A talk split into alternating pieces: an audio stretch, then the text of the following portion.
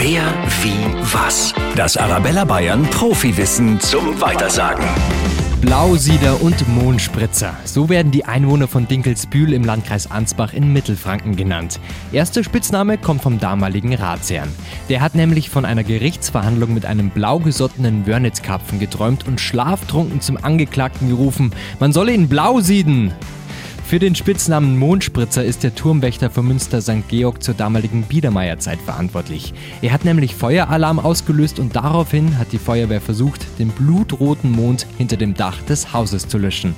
Natürlich vergeblich. Wer, wie, was? Profiwissen über Bayern für Bayern. Auch zum Nachhören auf arabella-bayern.de.